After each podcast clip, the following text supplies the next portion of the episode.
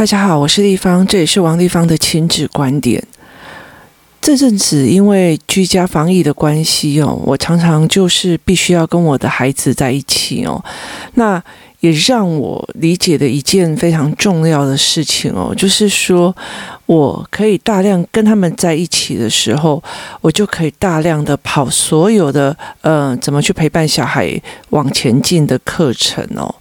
那因为我长年以来收集了各个国家的所谓的教案跟教材哦，那有非常多的地方的国家的教案还有教材，那我都可以分辨出来说，诶，哪个地方的教案跟教材哦，适合哪一些孩子，哪些教案跟教材又适合哪一些的孩子，那。这些教材我就会开始陪着我的儿子一起做，因为女儿她现在已经是国中了。其实我对她非常非常愧疚的一件事情，是因为她已经到高年级了，我才发现说，其实我。呃，一直以为就以台湾主导的教材就好了，才发现那些教材其实都不适合我的女儿哦。所以她其实，在学习的方面，一方面她有眼睛上的呃学习障碍，一方面她又在教材上也不太适合她。所以其实我陪她的过程里面，其实我带着一点愧疚。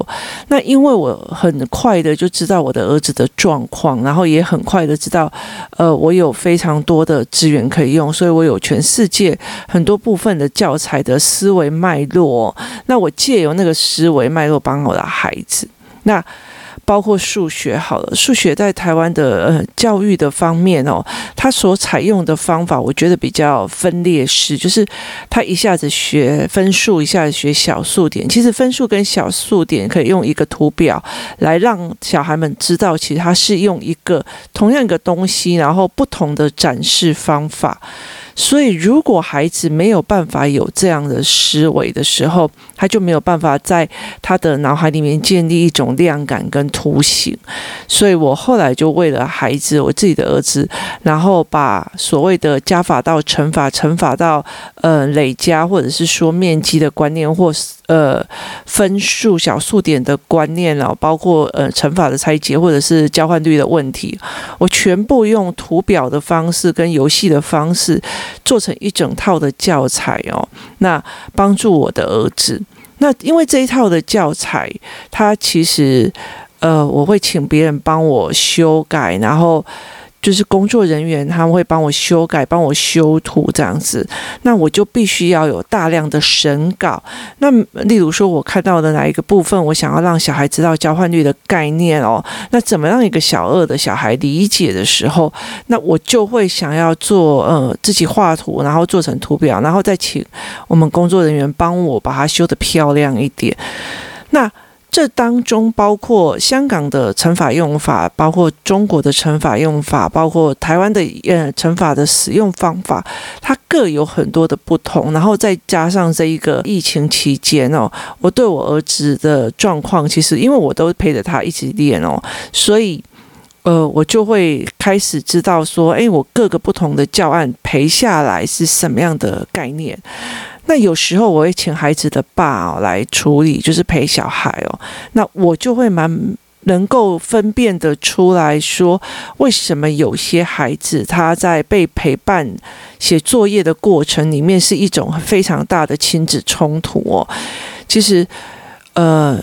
父母陪伴的语言跟陪伴的态度跟陪伴的方式不太一样哦，会引导到小孩的情绪跟状况是不一样。有些小孩就会认为这就是一个标准答案，那有些小孩就会觉得，诶，这个思考很有道理。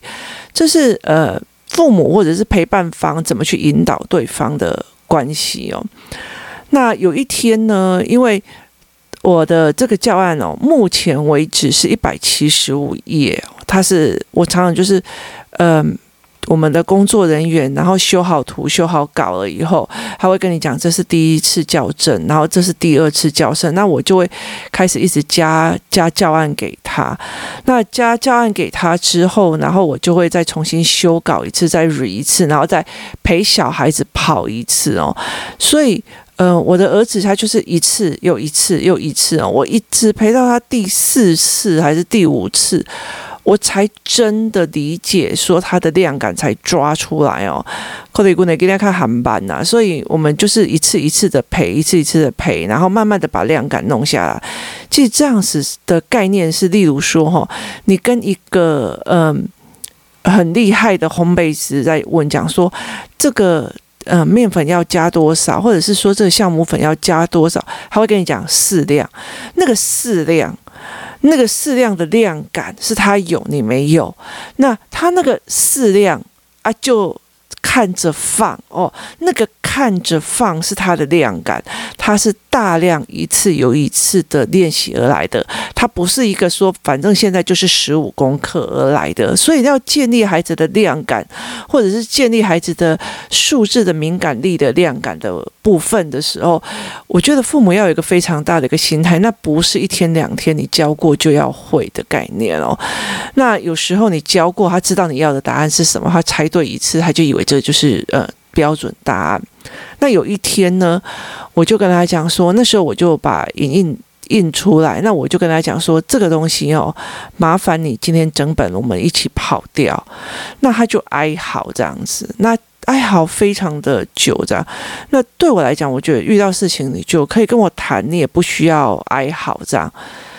那后来当然他没有完成嘛，没有，就是我也忙，然后我就是陪陪陪陪陪。后来我们其实就完成一半这样，就。过了两三天，有一天晚上，我们在床上的时候，我就问他说：“哎，你有我有没有做哪一些地方让你觉得很不舒服？”这样子，那他就跟我讲说：“有，就是这一件事情。为什么我每次就是给他一个东西，就说好吧，那我们今天找这一本整本哦，给。”处理掉这样子，那我的儿子是这个样子哦，他小二，然后他其实是坐不住的，因为他的眼睛没有办法对焦，所以他眼睛会飘。那阅读对他来讲是一件非常痛苦的事情哦，所以我一直在跑他的语言跟语言思考。那因为这个样子，所以。这个疫情的期间啊，我大量的一段时间就是我陪着他，然后面对一本课本或者面对一本教案，那我就跟他讲说：好，那我就陪你，我们这一次今天就把这个熬下去哦。那这一本熬下去哦，有一些你就可以知道说，呃，一整本它其实是，如果你真的是遇到非常非常好的教材哦。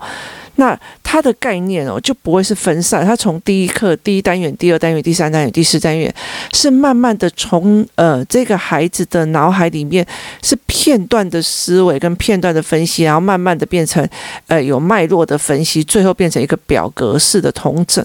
它是有一个脉络性的，所以有些教案哦，我其实会薄薄的一本，我会很希望他从头一直打到尾这样。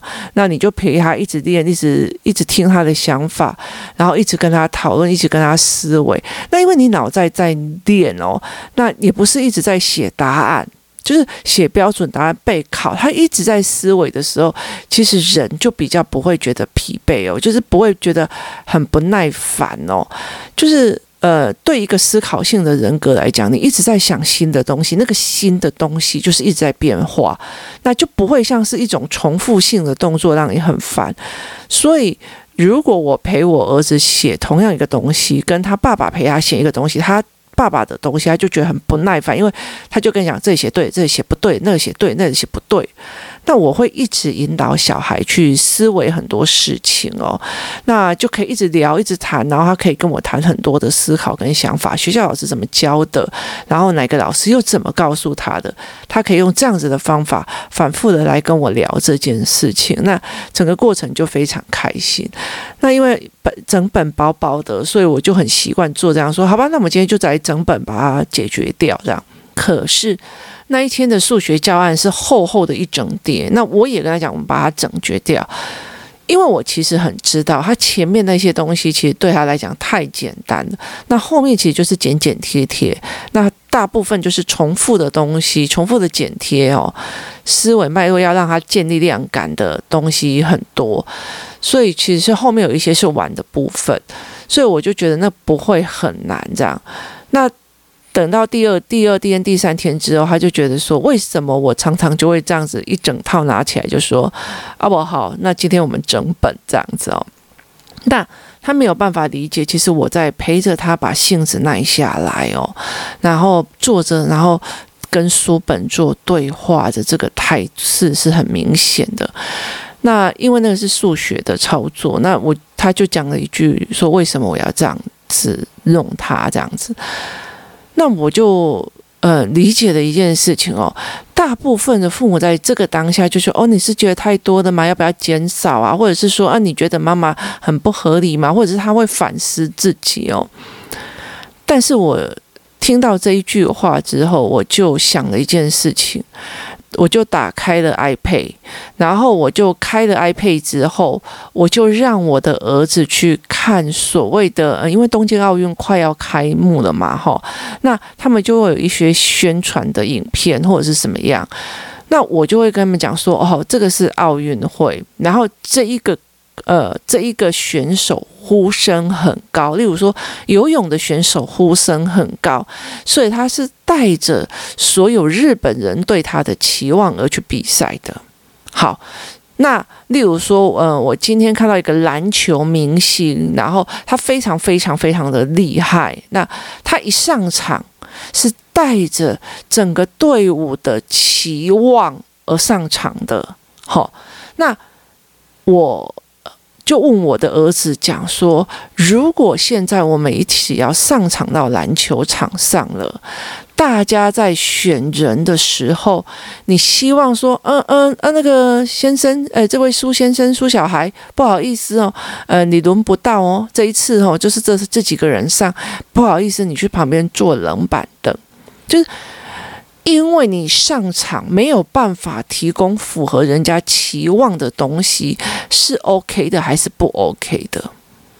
那我儿子就想一想说，他不想要当那个坐冷板凳的。我说对，那我就问他在一次，就是说，其实，在很早以前哦，呃，我们工作室有一个，也就是我们在做火炉的游戏，就是那个。教具就是它做起来就真的是真的火，像我们一般我们去吃那种日式日式小火锅，下面放酒精，然后弄那锅子，那有很多的小孩就会过来说：“立方姨，我也要煎蛋，立方姨，我也要煎蛋。”因为它是一个比较小的锅子，然后下面是放明火，就是酒精灯所做出来的火，那小孩就会要去。我们第一个挑战是面对嘛，第二个挑战就是。在很多人的身上哦，就是有很多的小孩就我也要试，我也要试，我也要试，然后我就会指定某一个人说：“苏晓彤，你不行，你不可以。”然后他就问说：“为什么？”他说：“因为我觉得你没能力。”就是我不期望你可以煎出一颗好吃的蛋给我，我也不期望你做得到哦。那像我们家非常非常多的时候，就是我跟姐姐两个人会常常，因为我会常常看很多的影片或者是一些比较有思维的东西，那滑一滑就会滑到一些有趣的，那我就会常常就跟我女儿讲说：“哎，姐姐赶快过来看。”那我们两个就会看得很开心这样子哦。那。儿子只要走过来的时候，我就说：“哎，你听不懂啊，回去写作业。”他非常非常生气这一点。那我就说：“为什么你非常生气这一点呢？因为其实你真的看不懂，有些是双关语的笑话，有些是英文的笑话。那你真的真的听不懂，你也不会。可是你受不了别人说你听不懂，所以你过来陪着假笑。”那妈妈知道说你其实很不喜欢，我们就觉得说，反正你还听不懂啦，你还不会啦，你还不行啦。好，这两个东西是必须要合并起来的，意思就是说，小孩子在被认为他不行的时候，他会受不了，他会难过啊，你还不会呢，你骑不了那么远呐，你还。干嘛？这是他受不了的。其实我觉得不要说是小孩子，今天在公司里面所有的人哦，其实像在公司里面的人，如果你做事一直出状况，然后甚至你做一件事情，我要收五个后果，那我很多的事情就不会丢给你做。可是。这样看起来好像很轻松哦。说真的，那个真的是耻力跟自制力，还有所谓的羞耻心，还有自我否定的能力哦。真的非常非常的后劲，非常的强哦。如果在整个一个团体里面，大就是老板或者是说有去就是有办法分配工作的人哦，他都不会把工作分配给你哦。尤其是重大的事情，他完全不分配工作给你，其实你会觉得。天哪，我怎么被忽视，然后被看不起的样子，很不舒服。甚至原本你本来要管，例如说原本你本来要管的仓库的物流，可是因为他仓库的物流，呃，你管的哩哩啦啦做的不好，这样子，那导致我找了另外一个人去做仓库的物流，你会觉得很受伤，因为你的能力被人家看不起哦。那说穿的就是能力的问题哦。那所以我后来就跟我儿子在谈这件事情，你是想要一个，呃，因为有能力而备受期望的人，还是你不想要别人期望你？就是我不想要让任何人期望我，然后不想要让任何人对我有任何期望，这哪一个才是你要的？你了解的意思吗？我可以跟一个孩子讲。我对你很失望，因为我原本期望你什么？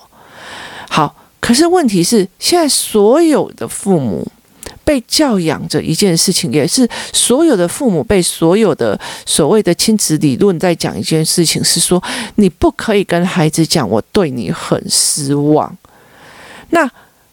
也意思就是说，那你不能讲是我们自己把自己这件事情吞下去了，还是我们要对这个孩子根本没有任何期望哦？这没有任何标准答案哦，你自己要想想看，甚至你的孩子要想想看，他到底要的是什么？所以我才会问我的儿子是。你那一整叠的数学的教案没有写完，我有骂你吗？他说没有。我有吼你吗？我说没有。那我说，那你没有写完，我们没有一天就把它完成，没有任何处罚，没有任何的骂。那为什么你会觉得我这样子是很为难你？那他就说，因为觉得他这样一整本太多。我说你做不完，那我们我也觉得你这一。一路都很认真的，所以我不会对你讲任何的难听话，我也没有觉得说我的小孩就是不行。那为什么你会觉得这一件事情很不舒服？他就说你不应该告诉我，我应该要今天把这一整本弄完。我就说，所以你的意思是，我不应该对你有任何期望，是吗？就是你的能力不应该让我有期望，是吗？就是如果今天是小帅哥，他才三岁，我会期望他今天把那一整本写完吗？他说不会。好，所以你希望我帮你当成一个三岁的孩子，不做任何知识上的期望吗？那以后去打篮球的时候，我就说啊，因为你会跌倒，所以你不能上场，因为。不期望你为我们这一队争取到分数吗？那小孩想一想以后就说不是。我说对。那你现在告诉我的意思是什么？那他就想说，我觉得太多了。我说你如果跟我讲说，妈妈，我觉得太多了，那我们可不可以看看我们在时间内可以做多少算多少？但是以就是持续力来看，他说。这样子讲是不是更好？而不是觉得说，你怎么可以给我这么多功课？你怎么可以给我这么多要练的？那或者是认为觉得说，好，那我就算不要给你练，你也受不了，因为我觉得这个妈妈都不帮我变厉害，所以。小孩子哦，就是他们在所谓的抱怨或做事情的时候，他有一个卡点，就是我给他这个东西的时候，因为我觉得他已经呃练过四五次了，他只一个量感的追抓的时候，那我就会跟他讲说，好，那你把这个东西做完。可是他会觉得这个东西这么多，然后你怎么可以要求我？哦，那。可是他不知道这个不是一个要求，他其实是一个我知道你能力做得到，所以我给你的一个期望。那如果你真的没有办法做到，我们就来看看是不是时间上的差别，或者是说，诶，有部分后面哦，就是把面积板拆成了，例如说，呃，乘法的加减哦，或者是交换率的部分哦，那要比较多的思考的部分，那你觉得比较慢，那我们就再来谈这件事情哦。所以其实是可以商量的。那后来我就在这整个过程里面让他去理解哦，所谓的所谓的厉害的人哦，不管是奥运的选手，然后或者是说我今天要出国比赛的，或者是说我们现在疫情哦，我们有没有办法做出我们的疫苗哦，或者是说我们有没有办法？呃，产生我们在有些能力可以去做的时候，就是我们有没有办法粮食自给率哦？这些东西都是在于是我们该不该期望哦。例如说，在某些国家里面，是人民对政府是没有任何所谓的。所谓的通融的期望，甚至你不期望他给你任何所谓的呃照顾哦，不要迫害你就已经不错了哦。那期望这一件事情哦，到底是一种所谓的看得起还是看不起哦？这是一种思维，所以。呃，在这整个过程里面哦，其实我引导他去看说，人对一个人有期望，是相信他有能力哦。那如果我对你啊，例如说我们对奥运选手有期望，他可以得金牌，那就是我对他的能力其实是有肯定哦。例如说戴资颖，他想要去参加任何的公开赛哦，我们会想要去看哦，就是因为我们对他有期待哦。为什么？因为我们觉得他能力很强哦。那这个东西是因为我对你有期待。然后我觉得你能力很强。那如果他输了，那有些人的酸民就是修养比较不好的，就会骂啊，你又怎样怎样？那这个拜托，这个这个球也会漏接哦，这个干嘛？说穿了，你自己来打应该是不会啦哈。但是就是嘴巴酸，就自己觉得自己比较了不起哦。但是说穿了，我们就是要去跟他讲说，这就是我对你有一个能力上而赋予你的期待，但是你让我期待落空了哦。那呃，其实人跟人之间多多少少都有这样子的状况哦。其实包括说呃，所谓的。员工他其实会对老板这个季节的什么事情是有期待的，然后他会对这个时候的什么事情也是有期待的哦。这个东西其实是一个非常非常重要的一个概念哦。你对很多事情是不是有所期待？那你会不会期待要做这件事情哦？这是非常重要的一件事情。你有没有被期待哦？那。被期待有两件事，包括还有我被你期待的，我还有被你做人格设定哦。所以这个东西其实我会让孩子去看清楚哦。那我很期待这个孩子做的什么事，那我不期待这个孩子做什么事哦。很多事情，当孩子可以去理解这一块的时候，那你就有办法去说哦。好，那我其实是被重视的，所以其实，呃，有些工作室里面的妈妈很好笑哦，就是他们常常跟我讲说，我常常在崩溃哦。所谓的崩溃的意思是说，早期我在上工作室的课程的时候，或者在写文章，在分享我呃，包括怎么带小孩或干嘛的时候。包括我的粉丝专业，它是一个同好会哦。我认为全部的妈妈几乎都是跟我一样的思维哦。那没有之后，我就很生气哦。因为我觉得你明明看得懂小孩卡在哪里，然后因为他卡着语言，所以他打人，你怎么不帮他语言哦？所以我就会对这个妈妈很生气。然后后来我才发现，这个妈妈不知道。那。等到我要教这个妈妈语言的时候，或者是他愿意学的时候，我要教这个妈妈语言，你就会觉得，哎，他脑袋有点转不过来哦。你以为这样子讲了，他就会了，然后事实上没有。那因为我对你有期待，所以我就会有一点气急败坏的想要教你，然后又怎么怎么教不通，是因为有期待哦。这个东西其实是一个非常敏感的。那有些妈妈就觉得，哦，那王丽芳有时候脾气来就是有一点，哈，怎么会这样？那。其实我真的不懂，你们完全听不懂，概念也没有办法理解。一直到很后来，我在开始在，我从小孩的思维建立的模式去帮每个小孩做思维模式的整理跟分析的时候，我慢慢的才开始转移到对每个妈妈的思维模式建立哦。那你就会开始慢慢的理解，有些妈妈她是执行性人格哦，你现在叫她带什么教案，她就会马上执行的非常非常好。但是他没有办法去，呃，思维这个教案的背后目的，然后没有办法去。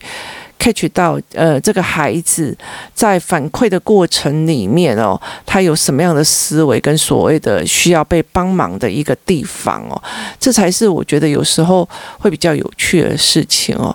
那在这整个过程里面我，在这整个呃陪小孩的过程里面，我才能够理解哦，原来我的孩子哦没有办法去理解人被期望是相信你有能力哦，那。当你的期期望落空的时候，对，是我对你的期望落空了哦。所以有时候我们会常常讲说，其实像我也会常常讲说，我觉得我一直都不符合我父母的期望，我一直都在呃让他们期望落空，不是他们引以为傲的孩子哦。那这才是一个非常点。有时候我也会常常跟我的孩子讲哦，你在你的心目中有对一个母亲的期望哦，但是不一定我能够做得到哦。但是谢谢你给我这么高的一个标准哦，我相信你，因为你给我这么高的标准，是因为我们相信自己的父母是万能的哦。所以在很早期呃前面的 podcast 里面哦，有一个非常非常大的一个点，就是说。呃，所谓的欲望落空或思维落空哦，怎么去带领小孩的这个部分哦？那我给你的一个很大期望，我们其实在打破的一件事情就是，当你越在你的孩子面前表现的你是一个优等生很厉害，或者是说，其实有很多的父母会。呃，为了想要让孩子爱爸爸或爱妈妈，开始互相吹捧对方。哦，你爸爸好厉害哦，你爸爸怎么样哦？你爸爸超强的哦，他那时候考试考多厉害哦。这所谓的吹捧他的东西是事实，也不一定是算吹捧哦。但是有时候孩子会认为我的父亲无所不能哦，或者是我的母亲无所不能哦。那如果他遇到的状况，他只是眼神闪一下或干嘛的时候，他没有。就是父母没有办法接到那个所谓的求救的暗示跟塞宾的后面的背后的思维的时候，会让这个孩子觉得说，你那么厉害，你懂这么多事情，你怎么会看不懂？你一定是故意见死不救的哦。所以这才是一个很大的一个问题点。所以我常常会跟我的孩子讲说，谢谢你觉得你的妈妈会处理哦，但是我真的真的没有这么的厉害哦。你要讲出来，我才。会懂，你要说出来，我们才有办法跟你一起协调。你要一起做，或者是说，哦，像我的孩子有时候说，好我本来以为走过去那边，我妈妈会买什么东西给我。我说，哦，真是让你期待落空了，真是抱歉哦。其实只要这样一句话就好了。我们都在很多人的期待下被弄起来的哦。那包括政府也是啊，你期待他一定要做到一个怎么样怎么样的东西哦。那所以我们才会觉得哦，然后期待落空，我们一直骂，一直骂，一直骂。可是事实上，其实你能做什么这件事情才是非常非常重要的哦。在孩子面前，真的不要示范一直骂，一直骂，就是我做代几个怎么滴滴响哦，这才是一个非常非常大的一个点哦。那今天。呃，借由这一个小小的我们生活上的一个小的孩子的抱怨哦，来看到我们的儿子的一个卡点哦，那就是他分不清楚所谓的期待。人会对谁期待？然后他其实真的很不懂，他不被期待的时候，那那个气哦，看然后有点被能力看不起的那个气，跟他在练他的能力的时候，中间是无相关的。你既然那么讨厌姐姐跟妈妈说：“哎呀，这个你看不懂，不要过来看哦。”那为什么我请你练能力的时候哦，然后让你可以以后被人看得起的时候，你却又这么这么的生气哦？这两个之间其实是有正向相关的部分哦。怎么去害孩子连起来，而不是在每一个当下，哼，他们又不让我看，每次都这样跟，哼，每次都这样，又叫我多写一点哦。这两个当中其实是有相关性的，但是孩子。